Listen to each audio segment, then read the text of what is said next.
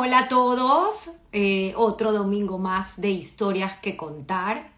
Eh, yo aquí feliz, feliz de tenerlos nuevamente y bueno, esta invitada, esta invitada tan especial que tenemos hoy, a Ariana Neumann, eh, que ya se está conectando. Así que bueno, súper agradecida con todos de este 49 programa de historias que contar. Y hoy tenemos el tiempo contado. Ariana ya me avisó que ella tiene que retirarse a la hora y cuarto más o menos del programa, así que vamos a comenzar de una vez. Ya mismo la voy a invitar para escuchar de ella esta fascinante historia de, que tiene con este libro que sacó con la historia de, su padre. Vamos a a buscarla para invitarla. Aquí está Ariana. A ver. Y bueno, yo feliz. Ariana está en Londres. Así que ahí estás. Fue rapidísimo, Ariana. checa. Estás en Londres, como le estaba diciendo la audiencia, donde el tiempo es eh, preciso. Y bueno, tienes una historia muy linda con tu padre acerca de, cómo nunca se adaptó al tiempo venezolano y siempre llegaban pues a la hora indicada a los lugares. Sí, lo cual era un poco, un poco, mm, yo creo que le sorprendía un poco todo el mundo en Caracas, ¿no? Y era un poco casi que maleducado, porque la gente en Venezuela nos invitaba a las siete y, y, por lo general esperaban que uno llegara de eso de las siete y media, ocho, ocho y media, nueve, ¿no? Y mi papá siempre llegaba absolutamente puntual. O sea, a las 7 en punto estaba tocando el timbre. Y yo en un momento dado, cuando, después de que murió mi hermano mayor, Miguel, en el 92 me pasé un año viviendo con mi papá y lo acompañaba a, a cócteles y a cenas y a ese tipo de cosas. Y llegábamos siempre absolutamente puntuales. Lo cual, claro, a mí me mataba la vergüenza porque muchísimas veces los anfitriones no estaban allí. Entonces, si había alguien que estaba sirviendo tragos o lo que fuera, nos servían un trago, llamaban todos apurados a la, señora de la, mm. De la, casa. Y mi papá y yo nos sentábamos allí, pues nada, mirándonos las caras, hablando de, nuestros días, como por 15, 20 minutos, y en eso llegaba alguien y nada, mi papá se quedaba un ratico, hablaba con ellos y luego se iba. Pero era así, tú llegabas tarde a una cita de trabajo con él, él simplemente te esperaba 10, 15 minutos y luego, si llegabas más tarde, no te veía. Increíble, increíbles historias y anécdotas. Y como tú lo dices, pues obviamente tenías una percepción distinta de la invitación al resto de la gente que venía pues una hora después que era lo esperado. Inclusive que los anfitriones ni siquiera estaban listos. Increíbles historias. Papá además se consideraba venezolano. Si tú le preguntabas qué eres, él no te decía soy checo, soy de ninguna religión, te decía yo soy venezolano. Entonces uno pensaría que se hubiera podido adaptar desde el 49, esto estamos hablando del 90 y pico, 50 años en Caracas y, no, esa parte nunca, nunca, nunca adoptó las costumbres venezolanas. Pero como tú dices, pues sin embargo sí se sintió venezolano como muchos de los inmigrantes que llegaron a Venezuela, esta Venezuela, como siempre digo, de los brazos abiertos que acogió a tanta gente mientras Europa le cerraba las puertas y tantos otros países, como lo hablamos y lo dices tú, lo mencionas en el libro también de Estados Unidos, porque pues obviamente con el tema de las cuotas, tantos momentos que quisieron tus abuelos migrar y pues no lo lograron. Pero bueno, Ariana, me encanta tenerte, de verdad, bienvenida Historias que Contar. Eh, estoy muy, muy emocionada realmente. He tenido varias gente que ha conspirado para que esto suceda, que tengo que agradecer. Al primero, pues, a, un gran amigo tuyo, a Kenneth Bitter, que fue el primero que me habló de, tu libro, que no conocía. Y bueno, luego Victoria Benatar, que ya la vi que entró, pues también te conoce y me dice, yo te ayudo, yo te ayudo, yo le escribo. Y bueno, también sé que está Adriana, Adriana Meneses, que te quiere muchísimo y también hemos estado hablando de ti. Y bueno, tanta gente que te aprecia, te tiene cariño y tanta historia que hay en Venezuela, porque hoy precisamente va a ser un poco distinto, porque yo sé que tú ya has dado en inglés, pues muchísimas entrevistas acerca de tu libro. En español creo que pocas, pero recién vi la de que hiciste en el Centro Sfarat, en la presentación de tu libro. Y bueno, creo que vamos a dar las coordenadas porque sé que mucha gente lo está preguntando dónde pueden conseguir el libro en español en Venezuela. Eh, si quieres, eh, menciónalo de una vez para que no se nos olvide y así yo lo voy a escribir y lo voy a poner en un pin comment, la gente que lo quiera buscar. Perfecto, déjame, em, déjame buscarlo yo también porque lo tengo aquí. Em, el libro acaba de ser publicado en español, lo tradujeron, yo lo escribí en inglés, eh, y lo tradujo, lo tradujo una editorial española pequeñita que se llama Nagrela, y lo presentamos en Madrid la semana pasada.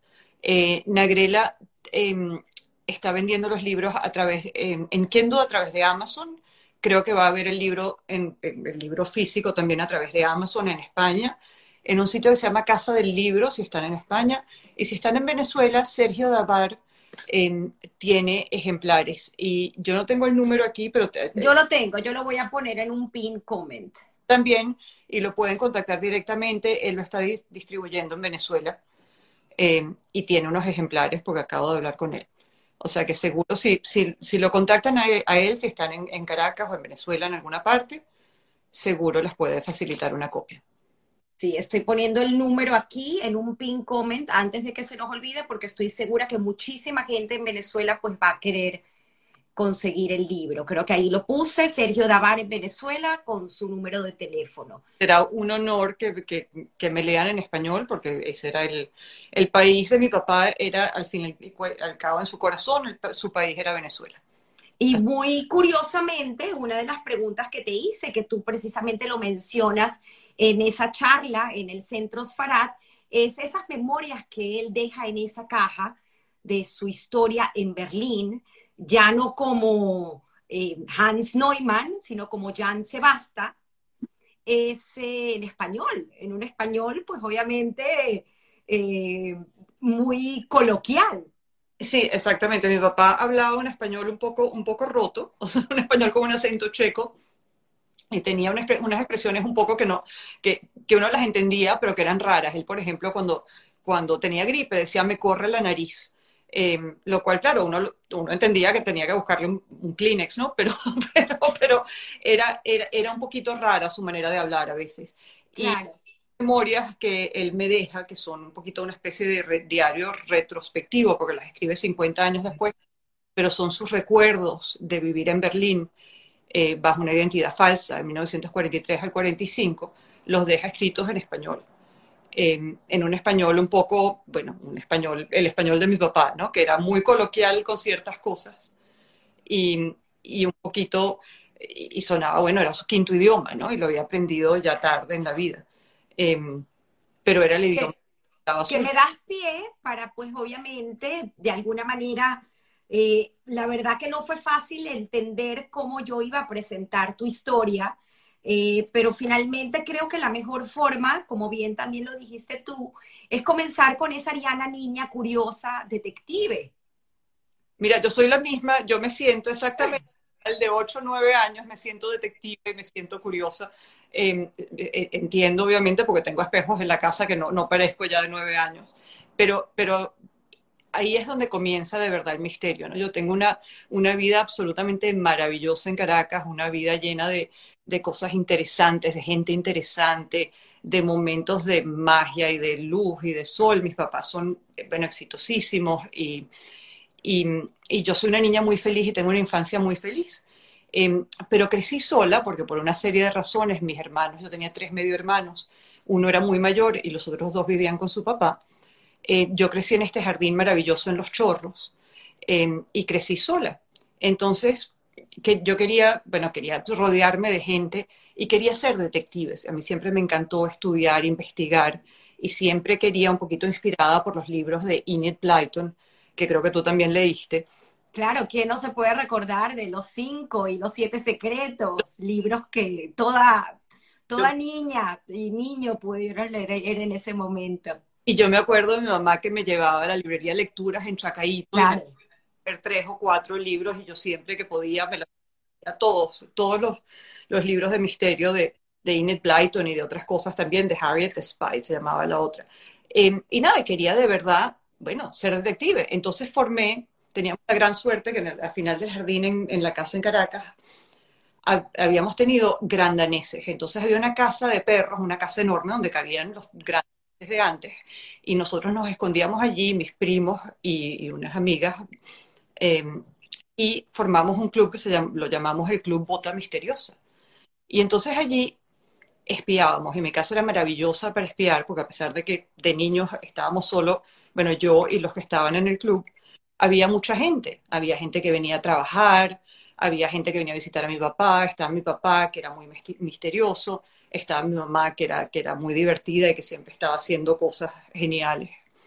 Em, y nada, en uno de esos momentos pues estábamos espiando a, a, mi papá y creo que, no sé, a quien sea que estuviera, y mi primo Rodrigo estaba espiando a mi papá y reportó, después de haberse, o sea, nos sentábamos allí y observábamos por 45 minutos, una hora, tomábamos nota y luego veníamos y reportábamos lo que habíamos visto en esa casa en el fondo del jardín. Y mi primo Rodrigo dijo, mira, tu papá movió una caja y estaba moviendo esta caja, una caja de tela gris de su taller donde reparaba relojes, que ya de por sí era muy misterioso y él, solo mi papá tenía las llaves de ese taller, movió una caja con mucho, mucho cuidado, como si esa caja tuviera un tesoro, y lo puso en la biblioteca, en las repisas de la biblioteca. Y a mí eso me quedó allí, y yo pensé, hmm", pero no, no fui inmediatamente a investigarlo con mis, con mis primos y con mis amigos, porque yo creo que yo sabía que había allí, eh, que era mi papá y no sabía que me iba a encontrar, ¿no? Y mi papá siempre fue, había algo de misterioso, tal vez porque era mucho mayor cuando yo nací, tenía 50 años, em, y porque tenía este acento checo, y porque era distinto a los otros papás, ¿no? Era, era, eh, era más, no sé si más severo, pero era un poquito más distante que los papás de, de, mis amigos, que mis tíos, por ejemplo. Em, y esperé que se fueran todos los detectives. Fui a la biblioteca y encontré esa caja. Y tengo, la tengo aquí. No sé si es esa exactamente. ¡Wow! La caja que me dejó mi papá después cuando se murió. Y en esa caja, cuando la levanté inmediatamente, como ven, obviamente no hay, no hay un tesoro, ¿no? No hay unas cuestiones, no hay unos relojes con rubíes y oro y nada pesado. Y lo que habían era, había un pasaporte de mi papá de 1950, que era un pasaporte venezolano que no tenía ningún interés, o sea, a mí por lo menos no, me pareció interesante. Y de repente encontré esto. Entonces, no sé si lo ves aquí, esto es una tarjeta. Es una tarjeta de identidad, es una tarjeta real, pero está en un nombre falso. Entonces, es una tarjeta de 1943, no sé si aquí ves un poquito, dice Berlín aquí abajo, Weissensee, y en la parte que dice nombre, no dice Hans Neumann. Y obviamente yo no tenía ninguna duda que este señor en la foto, este tipo joven, a pesar de que esta era mucho más arrugado cuando yo lo conocí y que tenía la nariz rota, yo no tenía la menor duda que ese era mi papá. Y luego cuando vi la fecha atrás, esa no era la, fecha de nacimiento de mi papá, era el 9 de febrero de 1921. Y esto era un poquito distinto, esto era el 11 de marzo de 1921. Y yo creo que allí fue que comenzó el misterio, ¿no? Yo allí me fui corriendo a mi mamá, porque mi mamá siempre era mucho más fácil de hablarle a mi mamá que mi papá era mucho más accesible, era mucho más abierta. Yo corrí hacia ella y le dije, mira, este señor con el que estamos viviendo es un impostor. Quien dice, dice que se llama Hans Neumann, pero no se llama Hans Neumann.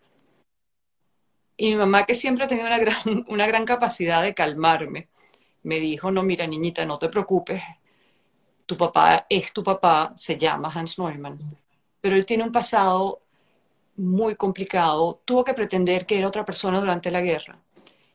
Y mejor no le preguntes mucho porque él no le gusta hablar de eso, se altera mucho.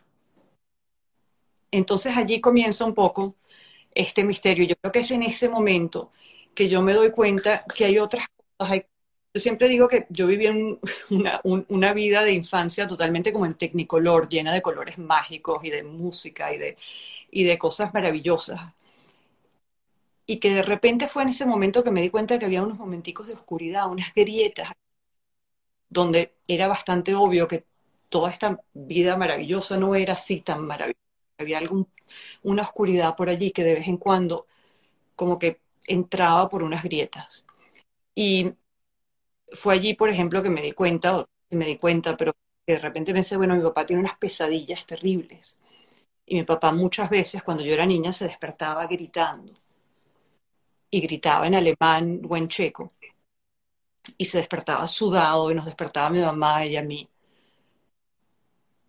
Y eso no cuajaba con nuestra vida maravillosa, porque él obviamente tendría, tendría, qué sé yo, preocupaciones de negocios, las preocupaciones normales de todos, de todos los días, pero, pero esto era mucho más, e, esto era mucho más terrible. Estas pesadillas no eran pesadillas de negocios, eran pesadillas donde uno pensaba que se estaba jugando la vida.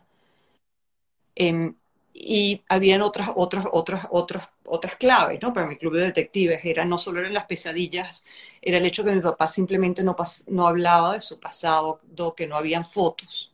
En una casa que estaba llena, llena de fotos de mi mamá, fotos de la familia de mi mamá, unas fotos preciosas de mis papás juntos. Había solo una foto muy triste y muy chiquita de mis abuelos. Y si tú le preguntabas a mi papá cualquier cosa de mis abuelos, te cambiaba el tema yo crecí básicamente sabiendo nada de mi papá, sino que había llegado en 1949 y que tenía un papá y una mamá, como tenemos todos, que se llamaban Otto y Ella, que habían muerto, no sé si durante la guerra o después de la guerra, pero que obviamente no habían venido con él a Venezuela en el 49. Entonces, eso es todo lo que yo sabía. Y no bueno, en el 2001 que me deja esta caja, esta caja no solo con esa tarjeta de identidad, sino llena, llena de documentos, incluidas esas memorias que mencionaste antes. Que es, verdaderamente increíble cómo esbozas tú luego esa historia, pero vamos un poco más a Ariana de niña, esa niña protegida, porque al final lo que yo logro intuir, y me imagino que los lectores que han tenido la oportunidad de pues, leer esta historia, es una historia de mucho amor, y, ese gran amor que te tenía tu padre y pues obviamente también tu madre de proteger a esa niña de cualquier dolor. Y esa vida de rosas y de colores que tú tuviste, pues fue lo que ellos quisieron que tú tuvieras. Eh, pero yendo un poco más allá, tú sí tuviste pues la oportunidad de crecer y conocer a tus abuelos maternos. También es una historia muy linda, una madre ejemplar, espectacular, que por cierto, rescaté y se lo mencioné a Adriana, Adriana Meneses Inver, acerca de esta entrevista, de estas cosas que uno se encuentra en Google investigando con ese eh, don de detective que a lo mejor también tengo yo para pues traer estas historias. Y me encontré con una entrevista maravillosa que en cierto momento, en 1976, le hace Sofía a, a tu madre. Entonces, un poco rescatar esa madre artística y en palabras de Sofía, tengo aquí donde dice, eh, Hans eh, contribuyó, como bien todos los conocemos, eh, en el desarrollo industrial del país, pero tu mamá lo hizo a nivel cultural. pues una, una persona que trajo mucho el, el arte, el ballet, eh, inclusive hablamos hace rato del gin tonic. Increíble, una mujer de vanguardia. Entonces, si quieres hablarnos un poco de sus orígenes, de cómo era y de tus abuelos. Mira, mi mamá era y es una absoluta maravilla. Tengo una suerte enorme de tenerla en mi vida. Eh, y siempre la tuve, la verdad. Y es una persona absolutamente llena de luz y de alegría y, y de belleza, no solo porque es porque era y es absolutamente bella, sino porque es, una persona de verdad llena de luz por dentro. Em, y mi mamá creció en, una, perteneciendo a una familia muy tradicional venezolana. Em, estaba justamente metida, en el árbol genealógico ayer y creo que los primeros Anzola llegaron en el siglo XIX, a, a principios del siglo XVIII.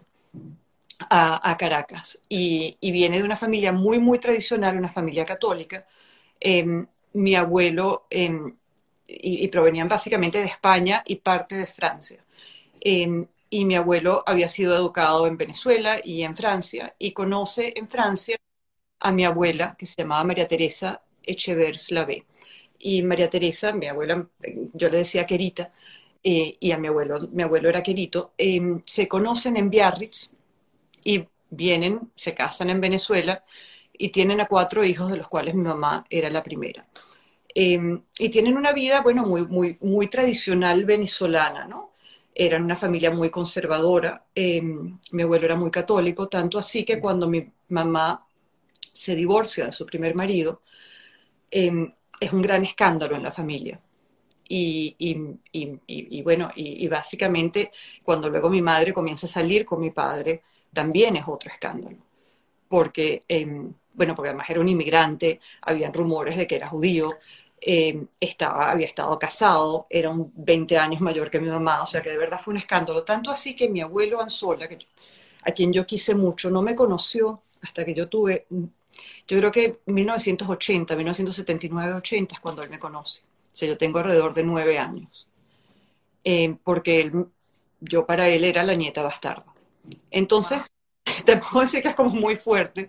Yo creo que una vez que nos conocimos, nos quisimos mucho y, y la verdad es que no, no, eh, la gente es como es, ¿no? Y uno no puede cambiarlos.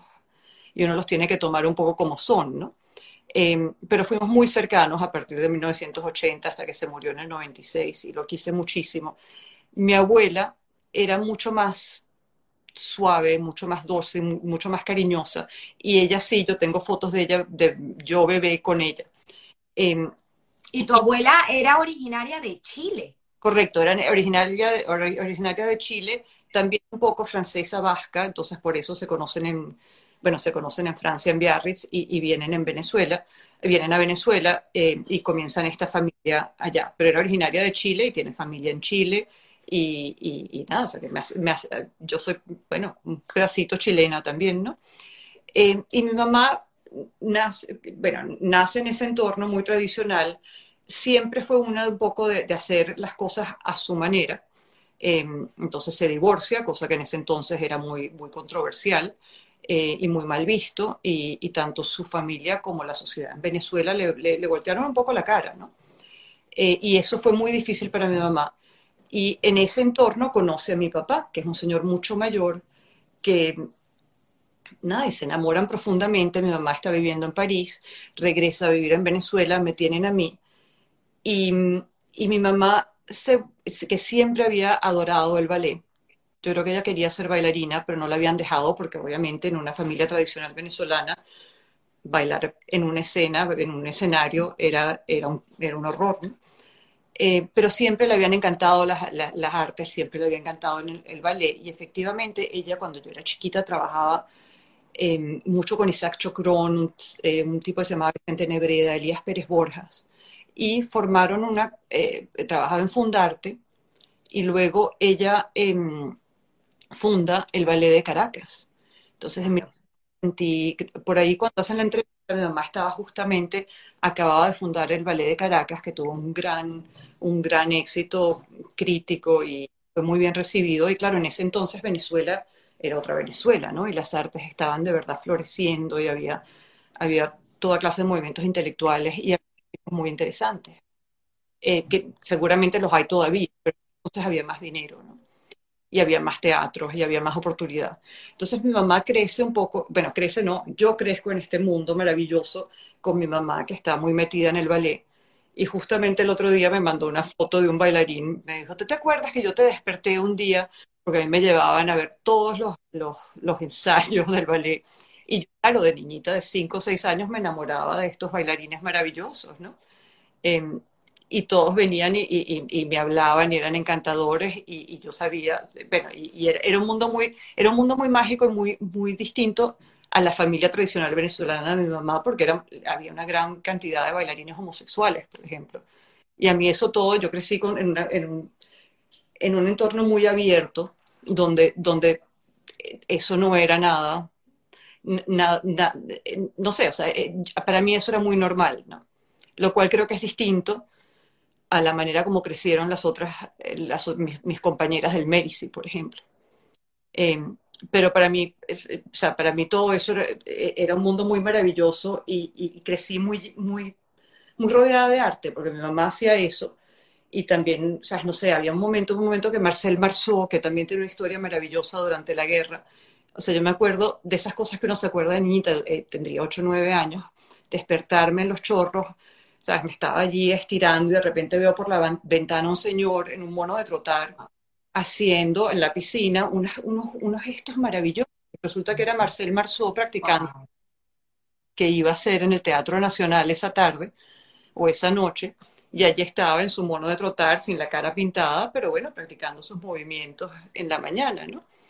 Y, y también estaba mi papá que estaba muy metido en el arte, entonces mi papá era muy amigo de Sofía Inver, estaba, había patrocinado una cantidad de revistas de arte, eh, había estado metido en, en, el Museo de Bellas Artes, estaba muy, trabajaba mucho con Sofía, em, y la casa también estaba rodeada de artistas. Entonces era un mundo de verdad muy mágico y muy maravilloso, y muy lleno de ideas y de luz, y yo creo que alguien me decía, pero ¿no te parecía raro que tu papá nunca hablara del pasado? Y yo le dije, mira, es que su presente, nuestro presente era tan lleno de, de, cosas interesantes que no, es que no había tiempo de, de, sentarse ahí a hablar del pasado. Claro, claro. Wow, qué interesante, por supuesto. Y llega el momento para seguir avanzando en la historia donde finalmente tú, bueno, te vas a un internado, o sea, sales de Venezuela porque hay un tema con, el, con la religión que no terminabas de encajar y decides salir y luego haces tu carrera en Toft, que es cuando viene a la palestra Elliot. Exactamente, entonces yo me voy, yo me voy, yo termino, o sea, a mí mi mamá, que era muy abierta, me manda un colegio maravilloso que se llamaba el Colegio Santiago de León de Caracas, en el cual yo fui muy feliz y no estoy muy segura porque un día yo quiero ir a un colegio de monjas. Yo era un poco porque yo nunca me sentí que encajaba bien y pensé, tal vez si voy a un colegio, yo quería ser más como mi mamá también, porque mi mamá era preciosa. Y todo el mundo siempre me decía, ¡Ah! eres igualita a tu papá. Lo cual cuando tú eres una niñita de nueve años y tienes una mamá preciosa y un papá muy feo y muy arrugado, con unas ojerotas y unos ojos verdes, no era lo que quería oír, ¿no? Entonces yo un día anuncié que quería irme a un colegio, yo quería ir al San José de Tarbes, que era el colegio donde había ido mi mamá. Y entonces mi mamá me dijo, mira, no, pero el San José de Tarbes no se puede, pero te vamos a mandar al Mérici. Y yo en el Mérici, de verdad, verdad, nunca encajé. Tuve una gran, gran amiga que sigue siendo una gran, bueno, tengo varias amigas del Mérici, pero nunca me sentí que pegaba con el resto de la gente. Por lo pronto, la mayor parte de la gente no, no eran hijos de gente que había sido divorciada antes y todos iban a misa. Y a mí nadie me llevaba a misa.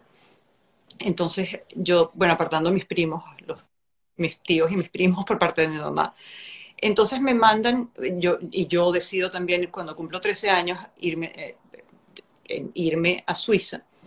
Me voy a Suiza donde vivía mi tío Lothar y al mismo tiempo mis papás en ese entonces estaban comenzando a llevar muy mal y, se, se, separan, ¿no? Entonces era todo como muy conveniente, otra vez me están protegiendo y me mandan, me mandan lejos, ¿no? Y eventualmente se divorcian, yo me voy a, a estudiar a Boston, a Tufts University, y esa es la primera vez, o sea, estamos en, hay una cosa que se llama la orientación internacional, que es que invitan a los estudiantes internacionales un poquito antes, unos cuatro o cinco días antes. Y en ese entonces, claro, como no había internet, te daban, te daban unos papeles con una foto y los nombres de cada persona. Y saliendo de una de las conferencias donde explicaban cómo abrir las cuentas de banco, se me acerca un niño vestido de flu, lo cual era un poco raro porque una, una, universidad, una universidad en Boston estaba todo el mundo en blue jeans y en t-shirts.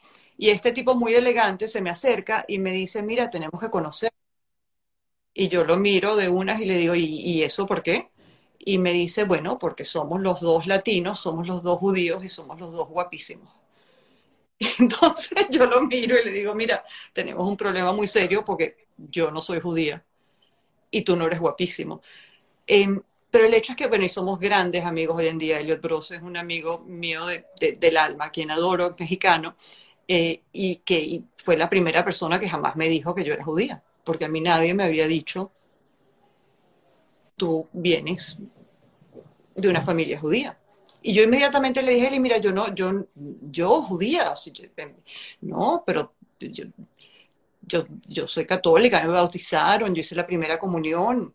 Y le dije, más en Venezuela no hay muchos judíos, y lo cual era, era insólito, ¿no? Porque una de las grandes amigas de mi papá era Sofía Inver, por ejemplo, Isaac Chocrón, a quien yo quise muchísimo y que, o sea, todavía me acuerdo que venía a visitarme aquí en Londres, que también era judío.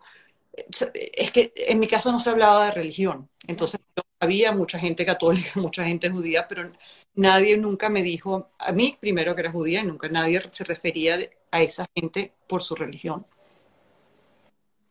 Pero interesante porque tú llamas a tu padre y le dices en esa llamada, sorprendida, que te dijeron que tenías sangre judía. ¿Qué pasó? Porque I have eh, Jewish blood. Sí, yo le digo, le digo, yo le hablaba en español, entonces le dije, papi, mira, este tipo mexicano vino y se me acercó y me dijo una cosa rarísima, me dijo que yo tenía sangre judía. Y ahí, mira, mi papá, o sea, es que obviamente lo estoy recordando muchos años después, pero yo creo que a mi papá se le, hubo un silencio un poquito demasiado largo, inmediatamente se alteró, y él no era una persona que se alteraba fácilmente, y me dijo, eso no lo vas a volver a decir jamás, porque ese término, sangre judía, es la manera como Hitler hablaba de nosotros. Y me trancó el teléfono. Y en ese entonces era, ¿sabes? La gente trancaba el teléfono y todavía es el bip, bip, bip de, bueno, de, los años 80, 90, ¿no? O sea, no, y yo lo, ¿sabes? Era un teléfono, más un poco, es que me acuerdo perfectamente, me acuerdo de mi frustración, y, y, era un teléfono en forma de Mickey Mouse, lo cual era, lo cual era absolutamente era, le añadía como un poco algo más de, de, ridiculez y un poco más de, horror a todo esto. Entonces yo marcaba en los pies de Mickey Mouse El, teléfono de mi papá, 34, 40, 50, Y, y, simplemente me salía ocupado y ocupado y ocupado. O sea que él obviamente me había trancado el teléfono y lo había dejado descolgado poco a poco se empezaban a develar esos secretos, eh, pues obviamente en ese momento tú tal vez no tenías todavía el suficiente conocimiento para, para seguir investigando sobre tu vida, pero vuelve a pasar otro incidente que me llama muchísimo la atención, fue el, medio el timeline que hice para esta historia tuya, porque lo que queremos es que todo el mundo lea ese fascinante libro. Esa visita a Praga en el 90 con tu padre, a raíz de eh, cuando cae el, muro de Berlín, pues obviamente en ese momento deciden y lo acompañas tú a ese viaje a Praga. ¿Qué pasa en ese viaje? Mira, en ese viaje es 1990, acaba de pasar, creo que se llama la Revolución de Terciopelo en español, eh, una revolución pacífica donde, bueno, ya cae el muro, de Berlín y también los checos se independizan, ¿no? Y le y, eligen eventualmente a Václav Havel. El gobierno de Havel invita a mi papá em, y, yo, y, mi papá simplemente dice, yo no voy a ir, pero me lo cuenta. Entonces yo le digo, papi, no, vamos a ir. Y yo creo, a mí me daba muchísima curiosidad y yo pensé que ese era el momento donde mi papá me iba a desvelar algún secreto, donde me iba a contar un poquito de su familia em, y que iba a ser más fácil, porque obviamente al estar en su ciudad, en Praga, pues habrían, habrían anécdotas que se iban a, que se le, iban a, venir a la mente otra vez y que me las iba a compartir, las iba a compartir conmigo. Entonces llegamos a Praga y mi papá no hace absolutamente nada de eso, insiste en hablar en inglés con el guía checo y le da como razón, mira, mi hija no habla checo y es muy mal educado que yo hable con checo contigo, así que vamos a hablar en inglés, lo cual ya le da una cierta distancia un poco a él de todo, de todo lo que lo rodeaba. Y pasan pasamos tres días viendo las catedrales, una biblioteca eh, eh, maravillosa em, que, está allí en un monasterio, em, las cosas maravillosas de Praga, ¿no? Y como si fuéramos turistas, mi papá como si fuera turista, y era absolutamente insólito porque yo, pésimo sentido de la dirección, me conocía mejor las calles de Praga por tener un mapa de lo que era mi papá, o sea, que nos perdíamos a cada rato. Y yo decía, pero es impresionante que este señor ni se recuerda de la maraña de calles de su infancia, que no fue tanto su infancia, porque eso fue 28, 28 años que tenía, y simplemente lo había borrado de su mente. Pero el último día que estamos allí, estamos desayunando y me dice, mira, te voy a llevar a donde estaba la fábrica de pinturas. Y me lleva a o sea, me, me, me, lleva a una casa, no me dice que es la fábrica, pero me, dice, me, lleva a una casa, me dice que es donde vivía mi familia, teníamos una casa en el campo donde éramos muy felices, pero ahí no te puedo llevar, que es muy lejos, pero esta es la casa. Cuando mi papá y mi mamá, mi papá trabajaba en la fábrica de pinturas, esta es la casa donde vivimos. Y era un edificio del siglo XIX, me enseñaron el primer piso y me dijo, allí vivíamos. Que era Montana. Eh, eh, exacto. Fue, fue Montana. Ese entonces, la, la, Montana original. La Montana original. Él no me llevó a la fábrica, me, llegó, me llevó al, al edificio que, que ahora sé estaba al lado de la fábrica. Nunca me dijo que la fábrica de su familia en Praga me, se llamaba Montana tampoco. Simplemente me llevó a la casa, me dijo, aquí vivimos, básicamente. Y, no, y yo le di, y, creo que en ese momento le dije, mira, vamos a ir a la fábrica. Me dijo, no, no, eso queda muy lejos, no, no, y la fábrica queda al lado, pero literalmente al lado. Entonces él no me enseña la fábrica de Montana. Pero cuando estamos regresando de la casa, que teníamos que agarrar un avión, él le dice algo en checo al, conductor y nos paramos, y nos paramos en un sitio que se llama Bubny y que para mí era un sitio eh, un poco en las afueras de Praga, no era un sitio bonito, parecía una estación de tren abandonada. Había ese, esas rejas de, que de diamante, de alambres alrededor, había como grama que estaba demasiado alta, obviamente en un sitio que está, bueno, eh, eh, un poco olvidado, ¿no? Y él allí se para y yo estoy tratando de, decirle qué estamos haciendo aquí, porque esto obviamente no es un sitio turístico, aquí no vive nadie, ¿qué es esto? Y él simplemente altera muchísimo y se agarra de, esos, de, las rejas de metal. Y yo me doy cuenta que las rejas de metal están, pero como si fuera una marea, ¿no? Las está meciendo, las está moviendo, las está agarrando y está sollozando. Y me dice, aquí fue donde dije adiós aquí fue donde les dije adiós. Y estaba tan, tan, tan alterado que yo no creo que él logró decirme a quién le había dicho adiós. Pero eso te da un poquito el, o sea, yo creo que eso, eso pasó un par de veces en mi vida, ¿no? Donde él se alteraba tanto que yo simplemente no le preguntaba.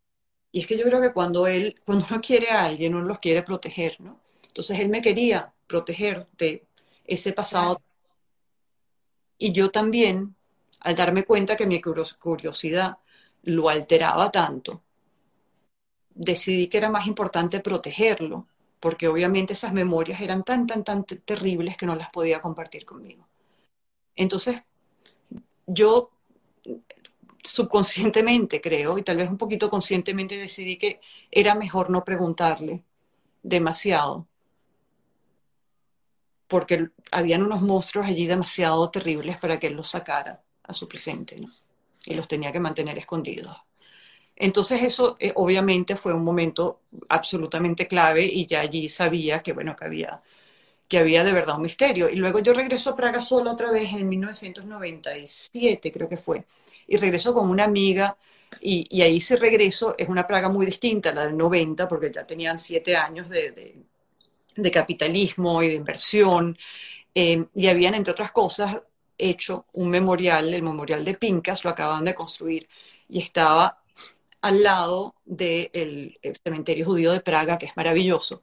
En esos días yo tenía una cosa que se llamaba el Lonely Planet Guide y, y nada, he ido y fui con una amiga mía, que, que por cierto es judía, que se llama Lisa Rosen, que era una gran amiga de mi roommate en Londres, y, eh, y nada, vamos obviamente a visitar este sitio precioso. Y si algún día van, y les recomiendo que vayan, porque es de verdad de, esas, de esos momentos eh, es de esos sitios mágicos por la historia y por, y, por la belleza. Y, si, y si van, o sea, es facilito, bajan los cuatro primeros escalones al entrar y miran a la derecha y van a ver Otto Neumann, Ella Neumann, que son los nombres de mis abuelos. Y yo ese, en 1997, la verdad es que sabía los nombres, sabía que Neumann era un apellido muy común también, entonces no estaba segura que necesariamente fueran mis abuelos y no me sabía sus fechas de nacimiento y obviamente no me sabía las fechas de muerte. Pero de repente veo justo debajo Janus Stanislav Neumann. Y ese era el nombre de mi papá. Y ahí estaba 9-2 del 21, su fecha de nacimiento. Y a diferencia de todos los otros nombres en esa pared, mi papá, obviamente, porque estaba vivo en Caracas en ese entonces, no tenía fecha de muerte, tenía un signo de interrogación. Entonces estaba toda esa pared con fechas, fechas, fechas y ese signo de interrogación al lado del nombre de mi padre. Entonces yo creo que allí fue, bueno, otra vez otro momento que dije, yo tengo que, tengo que resolver este misterio, tengo que, tengo que saber por qué tenemos este signo de interrogación en vez de tener, o estos silencios en vez de tener historia.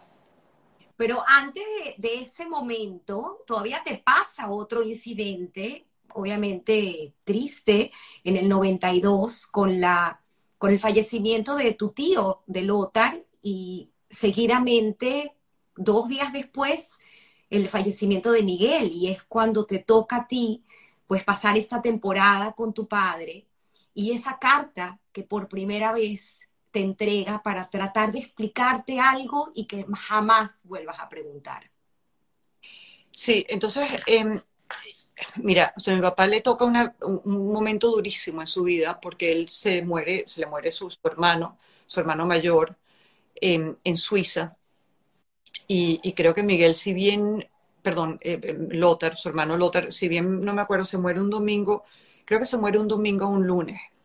Em, y yo hablo con Miguel porque mi papá es típico, esto era muy típico de él, ¿no? Él, era muy malo comunicando ciertas cosas.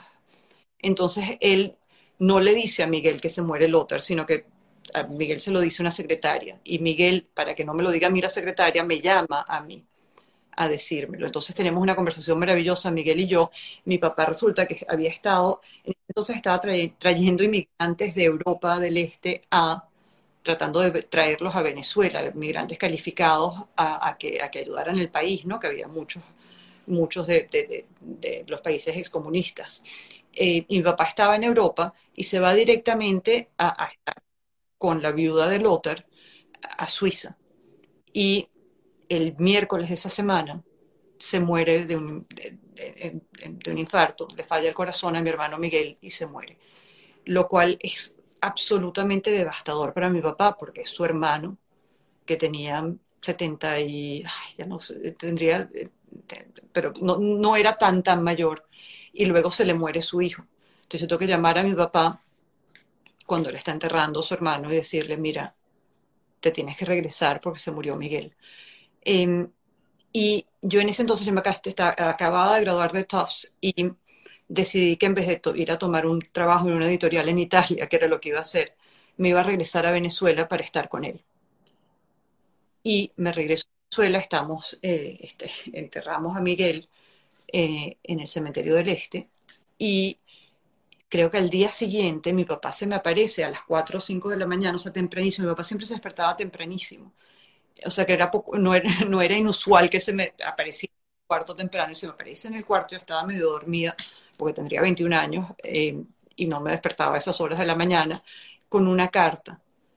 Y me la, me la enseña, me la da como, pero por, dos minutos, una carta escrita máquina muy larga, em, donde básicamente habla, y, yo, lo que yo no sabía quién era nadie, había una cantidad de nombres y una cantidad, y simplemente decían, este se murió, a este se lo llevaron, a este se lo llevaron. Y no me dio ni tiempo de leérmelo, pero obviamente me di cuenta que había allí una historia tristísima y de muchísimas más personas de lo que yo me imaginaba.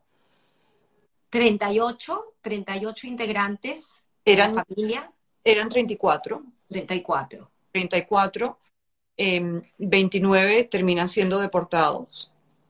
Eh, a campos de concentración, tanto Lothar como mi papá se escapan y no los deportan, y de esos 29, 25 no vuelven. Entonces esa era una carta que había escrito Lothar, ahorita lo sé porque me dejaron, la carta también estaba aquí y porque además haciendo, haciendo preguntas y, investigando, pues aparecieron una cantidad de cartas, ¿no? Otras cartas que había guardado Lothar de mis, de mis abuelos que habían sido internados en el campo, en el, en el gueto de Teresín unas cartas que habían sido sacadas de contrabando del, campo de concentración. Em, y entonces a través de, bueno, es, a través de esas cartas y la carta de Lothar que, me deja mi papá, em, que eventualmente pues recreo un poquito la vida de, mi papá y de Lothar, pero la vida también de mis abuelos y de una cantidad de primos que yo ni siquiera sabía que tenía, ¿no? Em, y, que llego a conocerlos de manera muy íntima, porque estas cartas son unas cartas muy abiertas que yo, que no, no, fueron escritas para que yo las leyera ni para que las leyera nadie, ¿no? Eran unas cartas escritas a, los, a sus hijos o a sus familiares, dependiendo de, de para quién eran, ¿no? Pero bueno, te estoy contando demasiado. estoy contando, disculpa. Vamos a, a, Llega el 2001, lamentablemente, eh, finalmente fallece tu padre. Y eh, curiosamente, la fecha del sepelio es el 11 de septiembre del 2001. Correcto. Un, día, el, día que, cayeron las Torres Gemelas. Es impresionante, pues una fecha que pues nadie va a olvidar. Él muere el 9 de septiembre. Él muere el 9 de septiembre. Eh, yo estaba en Londres, yo estaba muy, muy en estado, y, y, el médico, yo había tenido una serie de problemas eh, con mi primer, problemas, pero me habían dicho que no podía viajar y estaba dos semanas de dar a luz. Em, y, y, nada, yo me quedé en Londres, pero mi papá em, lo cremaron el 11, de, eh, el 11 de septiembre, que fue el día, el día de las Torres Gemelas, obviamente. Em, y era, o sea, lo cual era, era, muy insólito porque, bueno, yo estaba aquí sabiendo que estaban cremando a mi papá y estaba estaba, tenía la televisión prendida y, bueno, yo estaba obviamente viendo lo que estaba pasando en televisión. Y además mi padrastro, mi mamá está casada con, mi mamá se divorció de mi papá y está casada con un señor maravilloso americano que se llama John Hyman, en ese entonces era el chairman de Merrill Lynch. Y, y trabajaba enfrente de las Torres Gemelas y él se había ido él se había ido a la oficina diciendo un poco como mi papá, también muy, muy trabajador, cuando el taxi le dijo, mire, no puedo llegar a las, a las 9 de la mañana, hay un tráfico terrible, no puedo llegar. Él se había bajado del carro que lo estaba llevando y se había ido caminando a las Torres Gemelas, a su oficina, y allí fue que se dio cuenta que había, bueno, que había gente tirándose de las torres, ¿no? Pero el caso es que entonces mi padrastro se desaparece también por, unos, por unas horas porque no había señal telefónica, ¿no? Entonces tenía a mi mamá muy, muy, muy preocupada y tenía toda esta cuestión un poco surreal de que estaban, en, ¿sabes? Mi papá lo estaban cremando y que yo no estaba con él. O sea, fue un momento, bueno, muy, muy surreal para, para todo el mundo, obviamente. ¿no? Pero es... claro, y, y, de ahí es cuando tú empiezas, pues, eh, es esta caja que nos mostraste, que compartiste con nosotros ahorita en cámara y que es el inicio un libro que te tomó prácticamente 20 años eh, hacer, que no se hizo con la idea de hacer un libro, sino muy interesante como, como tú lo mencionas, ¿no? En esa búsqueda de tu identidad y de esbozar esa vida de, tu padre, de, entender eh, quién era y, y de dónde venías. Y pues descubres seres maravillosos, es la parte que me encanta del libro, lo repito, la gente que lo lea, creo que más que leer una historia triste del holocausto, encuentras mucho amor. Y no solamente amor en las historias que se desarrollan en la trama, sino también mucho amor en la manera como tú logras eh, ir hilando cada historia y la gente que se va acercando a ti. Inclusive me llamó muchísimo la atención y me parecen palabras de amor total las que te da tu madre cuando te dice, no te entiendo, pero te acompaño. Es verdad. dijo, pero mi mamá, eh, mi mamá, bueno, es que mira, he tenido una suerte enorme durante todo este proceso. Em, y, efectivamente nunca, la verdad es que nunca me imaginé que iba a ser un libro, porque esto no comenzó como un libro, sino mi papá, eventualmente yo em, me voy a Venezuela después de, a los tres meses de, dar a luz, voy a Venezuela y, y, mi papá que coleccionaba todo y que tenía todo catalogado y que tenía archivos llenos de, de bueno, de detalles de, de, todas las cosas que había comprado, de todas las cosas que había hecho, de todas las ideas que había tenido, de toda la gente que había conocido. O mi papá tenía, eh, si él tuviera conocido también hubiera tenido un, un, un, folder amarillo de esas sobres Manila y adentro hubiera tenido cualquier notica que habías escrito, cuando te había conocido, porque se habían tenido algún, algún negocio que habían hecho juntos los papeles de eso. Y de verdad una cantidad entonces yo, siendo su única heredera, su única hija, porque mi, hermano se había muerto en el 92, yo voy a Venezuela pensando, me voy a pasar, pero semanas revisando papeles, votando cosas, encontrándome con quién sabe qué. Y, y, bueno, tenemos eh, el día, el, tenemos como un memorial, hablamos de él, mi, mi marido lee un, un, poema y se está yendo la gente y bueno, yo nada, me voy a su oficina abro las gavetas, están todas vacías.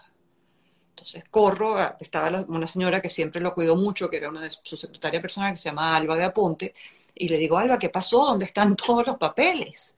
Y me dice, mira, él sabía, él sabía que se iba, porque él había tenido una serie de derrames cerebrales, y me dijo que limpiara todo. pero te deja unas cosas en la gaveta, allí al lado de, de computadora. Entonces fui, abrí la gaveta y efectivamente me había dejado, lo cual es un detalle que le agradezco en el alma, me había limpiado todas sus cartas de amor de, porque había tenido novios después de, de, mi, de, mi, mamá, es más, se había casado y divorciado eh, después de también. Todo eso me lo había limpiado, me había dejado las cartas que yo le había escrito las cartas que mi mamá le había escrito, todas las cartas de amor de mi mamá y todas las cartas después de divorciados, que no eran tanto de amor, pero eran cartas de amistad también. Me las había dejado allí y me había dejado esta caja.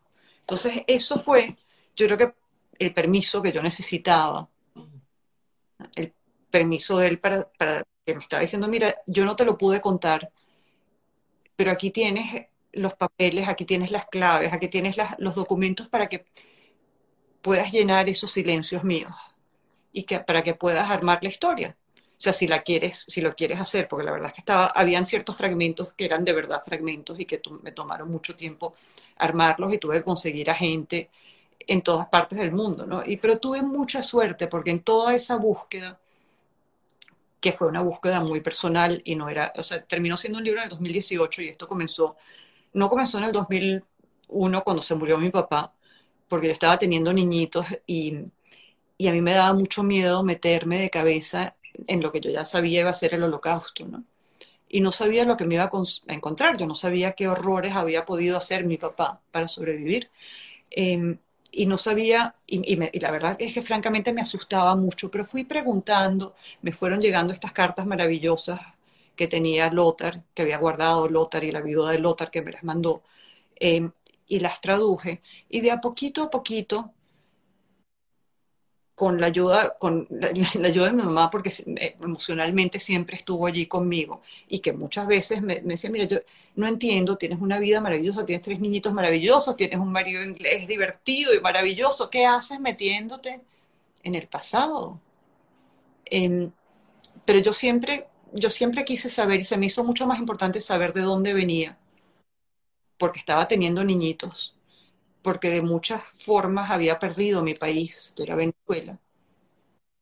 Y necesitaba saber, bueno, de dónde vengo, de dónde son mis raíces. O sea, yo obviamente mis raíces venezolanas y mi familia venezolana las tengo, las tuve siempre muy presentes, ¿no? Y esa parte de mi identidad siempre estuvo muy clara.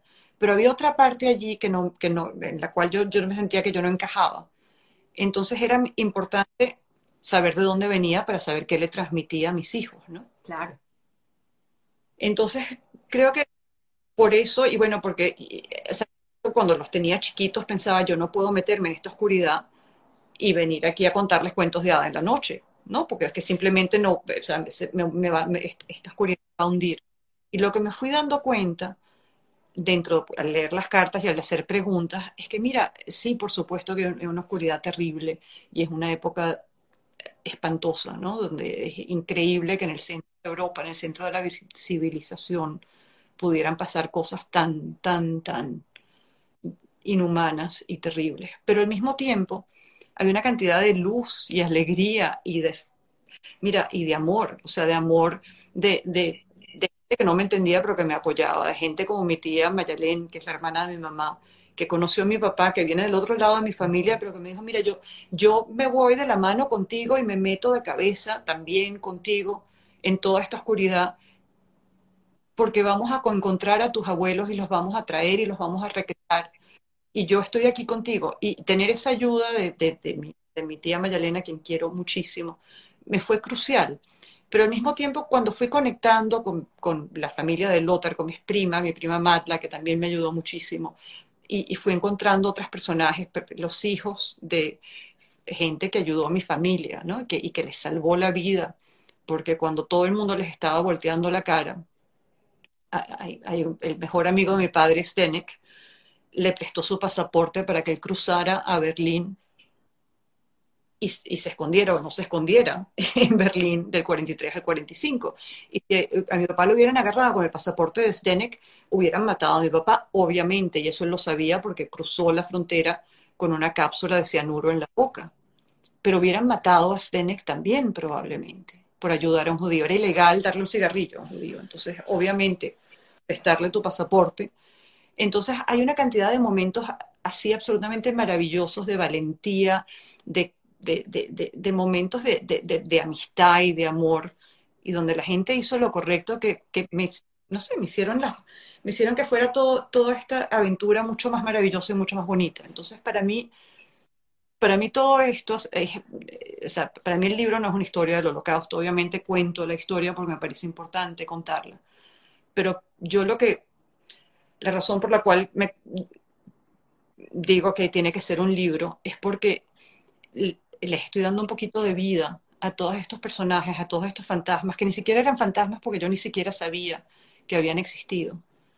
Y de repente son personas que están conmigo ahorita, ¿no? Que lo siento familia mía y que lo siento parte de mi identidad, que son mis primos y mis abuelos a quien, a quien, a quien los tengo todavía conmigo y los tengo, mira, tengo aquí justamente un, un no sé si lo ves allí, déjame ver si lo puedo, me lo puedo quitar. El anillo, el anillo que hace el abuelo Otto. Eh, que hace el abuelo Otto, y es muy, para mí es muy bonito, porque yo nací yo crecí, nací y crecí rodeada de cosas bellísimas, de arte maravilloso. Mm. Em, y, de, y, de, y, de, y de todos los lujos del mundo, ¿no? Eh, porque mi papá tuvo mucho éxito, eventualmente Corimón se fue un poco a la nada, pero eh, mi papá lo perdió casi todo, pero, pero igual tengo cosas muy, muy bonitas y muy preciosas y siempre crecí rodeada de, de, de estas cosas de los relojes de mi papá, por ejemplo, que eran, habían unos de oro con rubíes y diamantes y angelitos. Y mira, lo que me trae suerte y lo que me trae fuerza y lo que me trae alegría y que me llena la vida de luz es esta cosita, que es un, una sortijita hecha de metal, del metal que hubiera, se hubiera usado para las tuberías en Teresín, em, que fue hecho por mi abuelo. Y mi abuelo Otto era un ingeniero, o sea que no era un artista, o sea que ya, ya era mucho que hiciera algo con sus manos.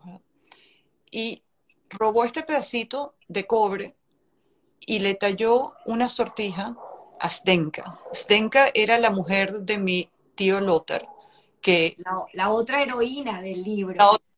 Stenka es la verdad la héroe del libro. A mí es la heroína 100%. Y Stenka hace unas cosas absolutamente insólitas, pero básicamente le mantiene a la familia viva por todo el tiempo que puede. establece el sistema de contrabando para que salgan las cartas y para que a mi familia le entren todas las semanas un poquito de comida, un poquito de betún de zapatos para teñirse el pelo mi abuelo.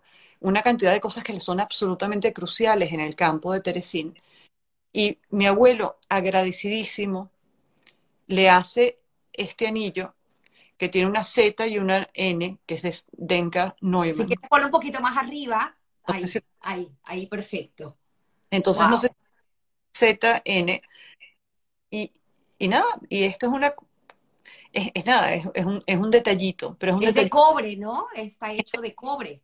Es de cobre, no es de oro, no es de nada precioso, porque no había nada precioso, mi abuelo estaba muerto de hambre, pero consigue dentro de toda esta miseria, ya parece entonces esto es en el 44 que lo hace, consigue el material y se sienta allí, me dicen que con un clavo y con un martillo, a poner sus iniciales y logra que se lo saquen a Zdenka, que lo usa durante la guerra y tendrán que leer el libro para saber por qué lo tengo yo ahorita, pero el caso es que lo tengo yo.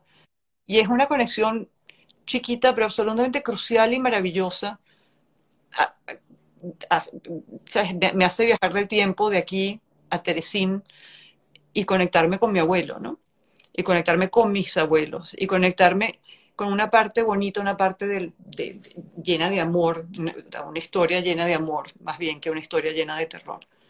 Entonces me lo pongo, me lo pongo siempre que necesito un poquito de, necesito anclarme en el presente y darme, darme cuenta de la suerte que tengo de, todo lo que tengo alrededor y de, y de, la, de la familia tan maravillosa y tan fuerte eh, y, de la gente tan maravillosa de la cual vengo, ¿no? Qué, qué historias tan increíbles. Además que eh, tienes la oportunidad de visitar eh, con tu familia. Ese viaje, creo que la manera como lo describes es tan maravilloso porque, como lo mencionas en el libro, esa diferencia de edades toda esta gente que de repente llega a, hacer preguntas a Teresín. Creo que fue en el 2018 que haces ese viaje. Creo que fue en el 2017 creo que fue. 2017. fue un viaje maravilloso para, para mis niños, les, pareció tan maravilloso porque todos sus amigos estaban en, yéndose a sitios de sol o a España o a donde fuera y yo me los llevo a, bueno, a un, campo de concentración, a, Teresín, ¿no?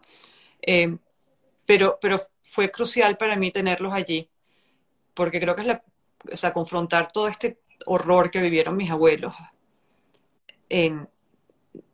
se me hizo muy importante tener toda la maravilla que es mi vida ahora presente conmigo allí, ¿no? Entonces, y mis hijos que son una maravilla, los tres, son las cosas más buenas del mundo.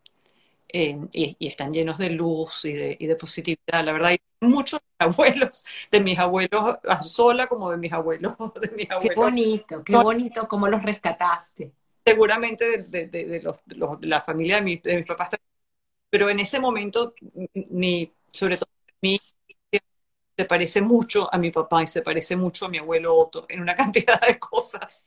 Entonces fue, fue muy bonito porque ellos se turnaban cuando yo iba caminando y pasamos un día muy largo. Mi mamá también, que una maravilla, se vino y mi tía Mayalén se vino y teníamos una historiadora que es una historiadora que habla de por lo general habla de, la historia feminista del holocausto y la historia eh, homosexual del holocausto, o sea que es un poco insólita.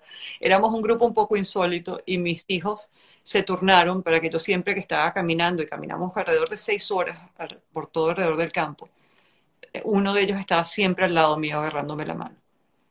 Eh, y fue de verdad muy, fue, mira, fue, fue muy bonito y, y el caminar todo, por todos esos bueno, por todas esas callecitas, meterme por todos esos edificios donde, donde habían vivido mis abuelos, pues fue una manera, fue una manera de, bueno, de, de, de, homenajearlos tal vez.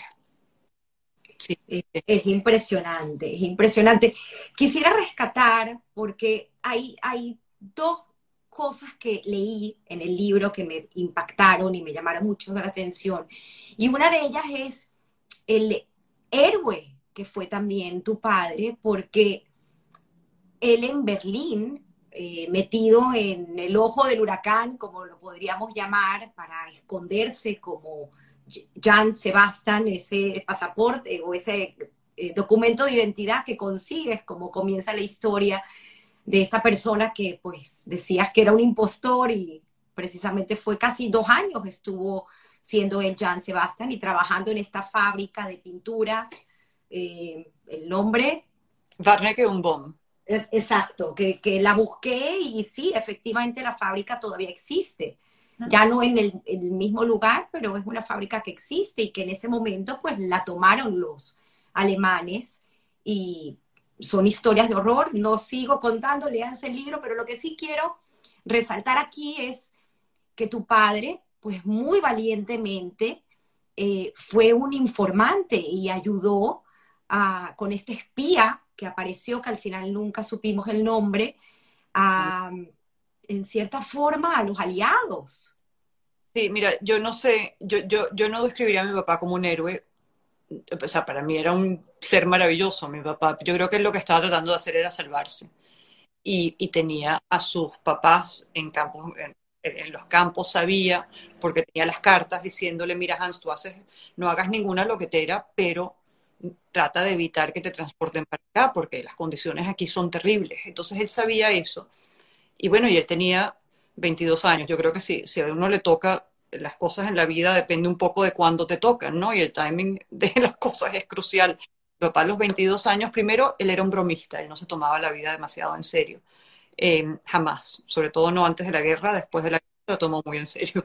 Eh, pero, claro, cuando está en este momento que tiene que decidir si le toca que lo, transportarse, a, le toca, es el tercer transporte que le toca, es en marzo del 43 y él decide si me, si me voy, no me van a, o sea, ya, ya, esta vez no me salvan, si me voy voy a terminar en un gueto, en un campo de concentración, yo me voy a esconder. Y entonces decide con su mejor amigo Senek que lo más lógico es hacer esa loquetera que no le habían dicho los papás que no hiciera, de irse al, bueno, al, como dicen en inglés, al belly of the beast, ¿no? Al centro de todo y esconderse en Berlín. Y yo creo que debe haber sido absolutamente terrible o sea, para mi padre, estar en Berlín, estar. En el libro sale, no la tengo aquí a la mano, pero hay una foto que me mandó un señor alemán que colecciona cosas de, 1940, de, de Weissensee, que es donde estaba en, la fábrica, y ves, ves el, era una fábrica nazi. Correcto, sí, aquí está. Exacto, sí. Mi papá está viviendo dos años en ese entorno, ¿no? Con unos nazis espantosos. El señor doctor Hogan, que era su jefe, eh, vieron una especie de, espanto. Entonces yo creo que un poco para compensar ese, ese sentimiento de culpabilidad terrible, bueno, cuando se le aparece este estudiante holandés y le dice, mira, tú has avanzado muy rápidamente, porque mi papá está allí no como un trabajador forzado como era Stenek, o un trabajador forzado como era este eh, informático holandés, pero un trabajador voluntario empleado por Barneke Unbom. Eh, entonces le, daban acceso a una cantidad de información, incluyendo unos experimentos que estaba haciendo en Penemunde. Eh, y, mi papá comienza a pasar información y uno de los documentos que me deja eh, es eso. Y una vez que escribí el libro, un, señor maravilloso húngaro que conoció a mi papá en los años 60 y 70 me llamó y me dijo, yo sé quién es ese estudiante holandés, yo sé quién es, era un, era, era un informante de, del servicio británico de inteligencia. Eh, pero bueno, ya, ya, eso era demasiado tarde de meterlo en el libro, pero, pero es, wow. yo he seguido uniéndome con gente después de, haber sido, o sea, todo, todo esta, toda esta aventura ha sido maravillosa y, no ha terminado con el libro, ¿no? Sino que, claro, porque probablemente tú lo cuentas, él probablemente contó pedacitos dispersos a varias personas a lo largo de su vida. Eh, y, claro, se fue hilando la historia y la gente ahorita que lee el libro pues te va diciendo, eso me lo contó a mí, esto me lo contó a mí, es impresionante, increíble. Lo otro que, que ya para ir cerrando, eh, no quería dejar de mencionar, que también me pareció una historia de, de, de tanta valentía y que se me asemeja mucho a estar leyendo el diario de Ana Frank.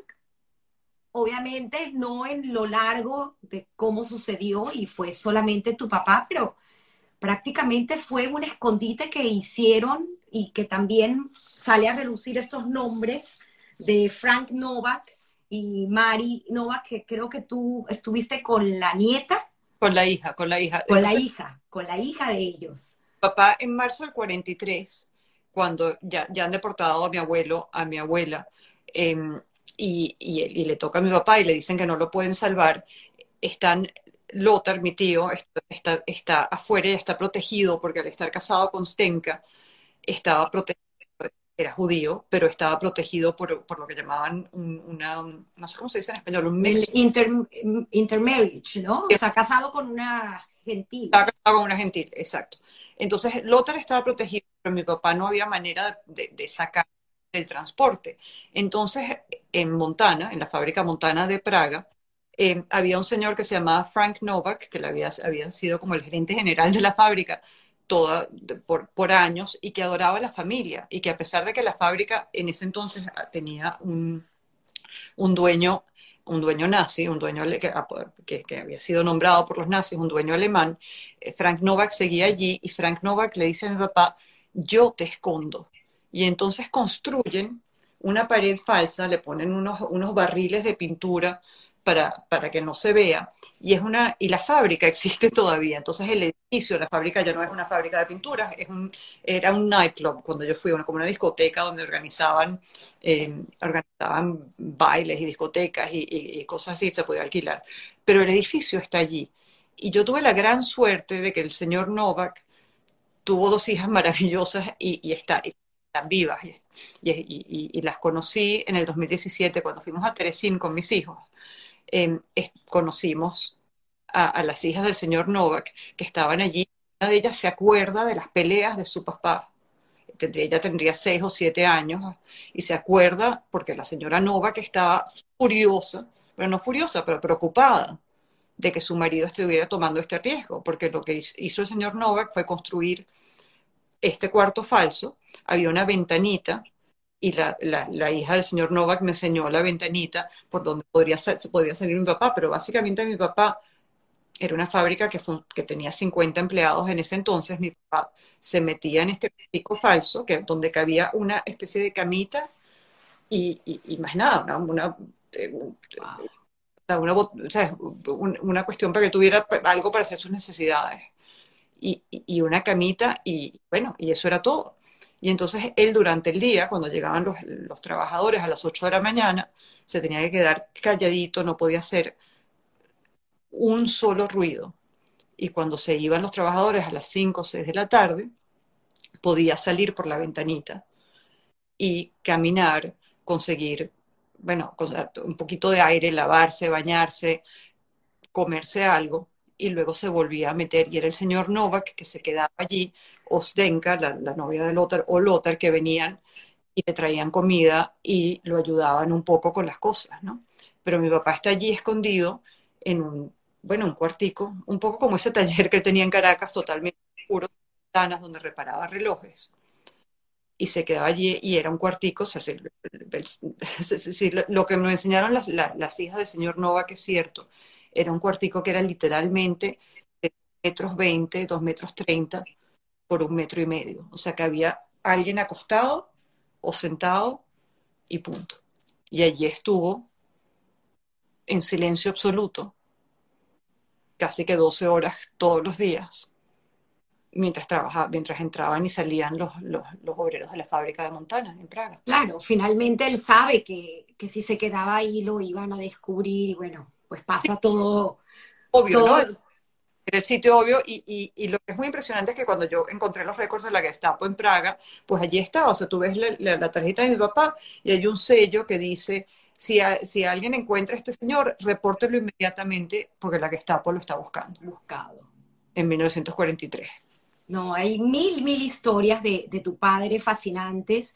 Y esta carta, para ya ir cerrando, donde él finalmente en el 45, eh, que se dan cuenta que al final sobreviven, pues creo que en ese momento Lothar y Hans se, se reencuentran y otro sobrino es el que, que, sobrevive la guerra y ya después más nadie, pues en ese momento descubrieron a menos la, la familia que sí logró salir y le mandan esta carta al tío en Nueva York, donde le escribe, pues tu papá en muy pocas palabras eh, lo que pasó en la guerra y, y, lo que me queda de esa carta es cuando él le pone eh, lo que me queda a mí en la vida es trabajar, trabajar y trabajar. Y creo que eso al final fue lo que hizo tu papá de una forma extraordinaria, porque construyó eh, un país, Venezuela, dejó un legado importantísimo en el mundo, no solamente industrial, sino también artístico, cosa que hizo también en un periodo con tu madre, a quien pues obviamente ya mencionamos y a la cual le mandamos un beso porque probablemente nos esté escuchando. Pero pues rescatar ese hombre, ese hombre que hizo tantas cosas y que salvó en tantas oportunidades tanto, inclusive me llama mucho la atención y te pregunté que si lo podíamos hablar, pero quien no conoce, por favor los invito a leer una biografía extraordinaria que hay de Hans, escrita en el portal de Mustik, de esta isla maravillosa que hacen un honor a quien fue tu padre de una forma impecable. Y que me mandaste esa foto que hay en la isla donde dice el hombre que salvó Mustik.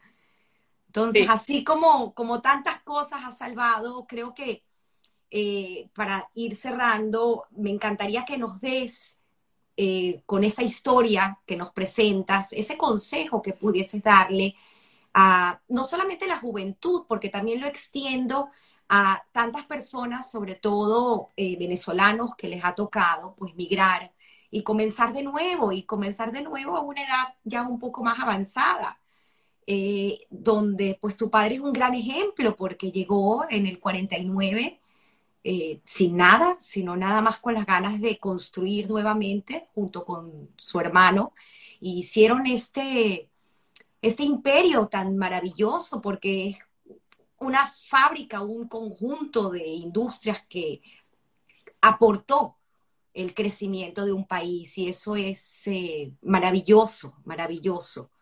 Entonces, darnos ese consejo y luego pues terminar con la pregunta que siempre hago de mi querido y admirado Guy Ross acerca de trabajo o suerte. Mira, em, eh, consejos les voy a dar dos. Uno es pregunten, háganle preguntas a, a sus papás, no importa la edad que tengan. Yo creo que muchos vemos a nuestros papás y los, los vemos como una, unas figuras totalmente casi que unidimensionales o bidimensionales y se nos olvida que eran personas con unas vidas muy llenas y con, y con toda clase de miedos y deseos y, cosas importantes antes de que nosotros llegáramos. Y muchas veces se nos olvida preguntarles. Em, y, y, tienen, nuestros papás tienen unas historias maravillosas que contarnos. Eh, y lo ideal es que te las cuenten ellos, ¿no? Si no te las cuentan ellos, ojalá te dejen una caja, pero si no te dejan una caja, se pierden esas historias. Entonces, pregúntenle a esa generación que, que a veces olvidamos que, que, tuvieron unas vidas llenas y, que tienen unas experiencias de las cuales podemos aprender, háganles preguntas.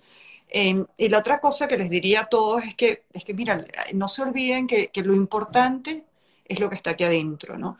y que uno se puede reinventar siempre y cuando tengas conocimiento y tengas una actitud positiva en la vida.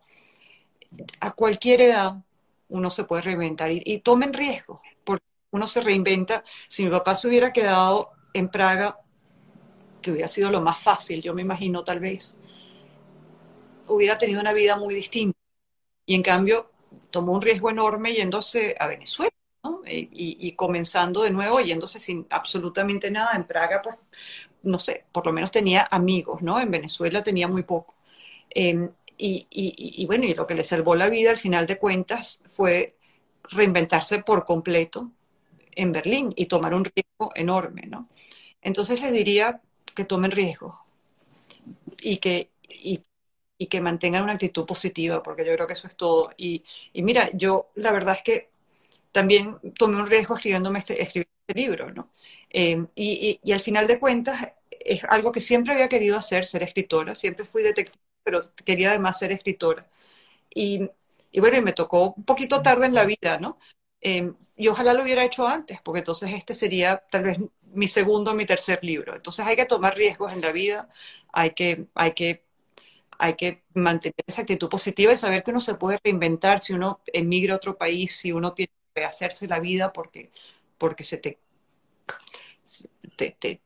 se te deporona la vida que tenías antes, se puede y hay, y, hay, que seguir, ¿no? Hay que seguir con esmero y con trabajo y con, y con positividad e ilusión. Em, y suerte o trabajo. Mira, en mi caso mi vida ha sido muchísima suerte. Yo te diría que en mi caso ha sido 90%, 95% suerte y 5% trabajo. En el caso de mi papá, tuvo mucha, mucha, mucha suerte y te diría que hasta el 45 fue todo suerte, más que nada, porque que sobreviviera todo lo que sobrevivió y hubieron momentos donde de verdad, verdad no debió sobrevivir, lo que lo salvó fue suerte. Pero después del 45, del 45 al 2001, fue 98%, 95% trabajo. Y trabajó y trabajó y trabajó tal vez para escapar su pasado, pero al mismo tiempo construyendo un presente maravilloso.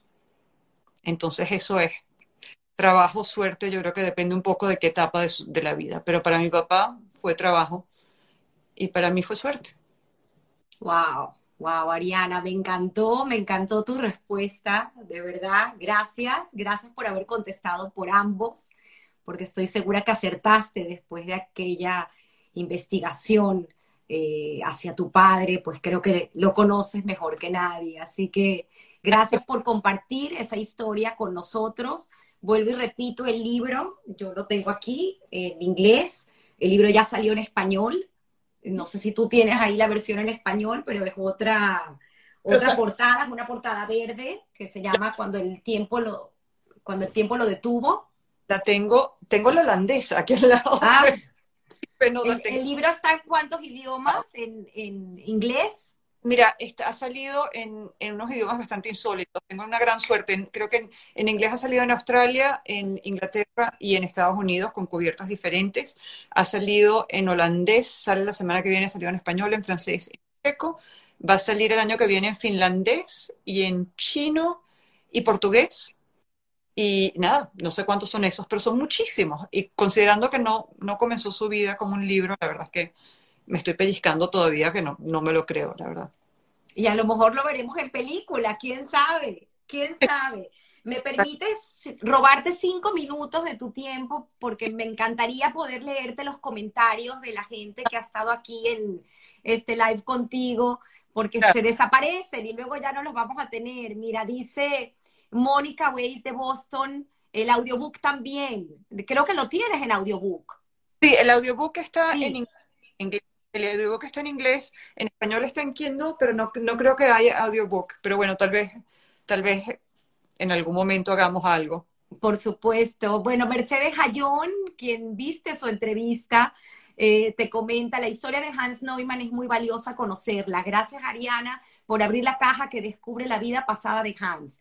Todos conocemos su exitosa labor empresarial. Es así, es así. Gracias, Mercedes. Dice Julio César Castillo espectacular e increíble. Gracias por ayudar a este país. Gracias, Tamara, por esta, como todas tus entrevistas. Gracias, dices que nace Nora. Eh, muchas gracias por esta entrevista tan enriquecedora. Dice Rebeca Seir, bella y triste historia, digna de contar. Qué bonito. Eh, Mariana Anzola, creo que es la tía. Excelente entrevista, bella respuesta, Ariana. Concuerdo contigo, Marian, bella respuesta. Dice Emma, eh, eh, Emma 21, Bella Historia. Ah, ya sé, Moguita, Elías. Gracias, Elías. Bella Historia, sin riesgo, uno no llega al éxito.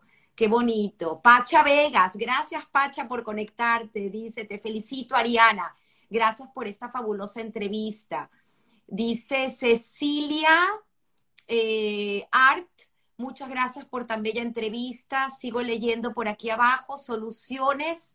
Arquinat el Instituto Superior de Danza. Qué bello proyecto, gracias a Hans. Qué bonito, qué bonito recordar tantas historias. Dora Katz te manda abrazos, eh, Roger, igual dice Adriana Coriat, qué historia tan increíble y sobre todo qué belleza el orgullo que se puede sentir por un padre. Qué bonito, siempre lo dice Ariana, porque te he escuchado en varias ocasiones en inglés y en español y siempre mencionas cuánto querías a tu padre. Qué bonito. Dice Katy Chocrón, una historia de honor contada de una forma muy cariñosa y bella. Qué bonito. Gracias, Katy. Dice también por aquí, voy leyendo, eh, dice eh, Seir Abraham, gracias eh, Abraham por conectarte, dice qué perseverante, tremenda investigación, sí, bueno, fabulosa, ¿no? Cuando, 20 años, podemos decir, o toda una vida. Yo creo que toda una vida, toda una vida, pero, pero sí, 10 años a tiempo completo y el resto recolectando historias, ¿no? Como... Y una familia maravillosa, extendida que tienes. Dice, claro, el muñequito de Montana, Montanito. Montanito, exactamente. ¿Quién sabía que había un Montanito? No había un Montanito, pero había una Montana en Praga, ¿no? Pero bueno, sí, no, es, mira, he tenido una suerte enorme, enorme, enorme en, toda esta aventura, ¿no? Y, gracias a todos por oírme y, es, mira, para mí es, un gran honor poder contar esta historia y, venir de, de, este, de esta estirpe tan maravillosa de gente con tanta, que tiene tanta, tanta fortaleza, ¿no? Porque al final de cuentas vienen, bueno, las minorías, los judíos han siempre sido perseguidos, ¿no? Y, y sobreviven y están aquí y, se reinventan, a veces se reinventan casi que demasiado, ¿no? Tal vez, pero, eh, pero, aquí estamos, así que... Qué bonito, Ariana, escucharte, qué bonito. Y mira, aquí tienes un reto importante, dice José Greco, esperamos la segunda parte, After Time Stopped. La vida de Hans en Venezuela y su contribución al desarrollo de ese país. Claro que sí, porque eso como bien lo dice Ariana en algún momento, eso merece pues otro libro completo de tantas cosas que, y tanto el aporte que hizo eh, tu padre para este querido país como lo es Venezuela. Gracias, sé que te tienes que ir, no te quiero quitar más tiempo. Agradecida a todos por haber escuchado otro capítulo más de Historias que Contar. Como siempre digo, estará en podcast, en Apple Podcast, en Spotify, en YouTube. Para quien no se pudo conectar, pues que la pueda escuchar después. Victoria y Adriana Meneses. Victoria Benatari, Adriana, gracias a ambas por estar aquí y por tanto cariño. Gracias. Gracias a todas y verdad bueno, gente que quiero muchísimo. Así que muchísimas gracias a todos y gracias por esta entrevista tan maravillosa y tan bonita. Me llega de verdad al alma. Gracias, Tamara. Gracias, gracias. Un abrazo. Muchos besos a todos. Bye, bye.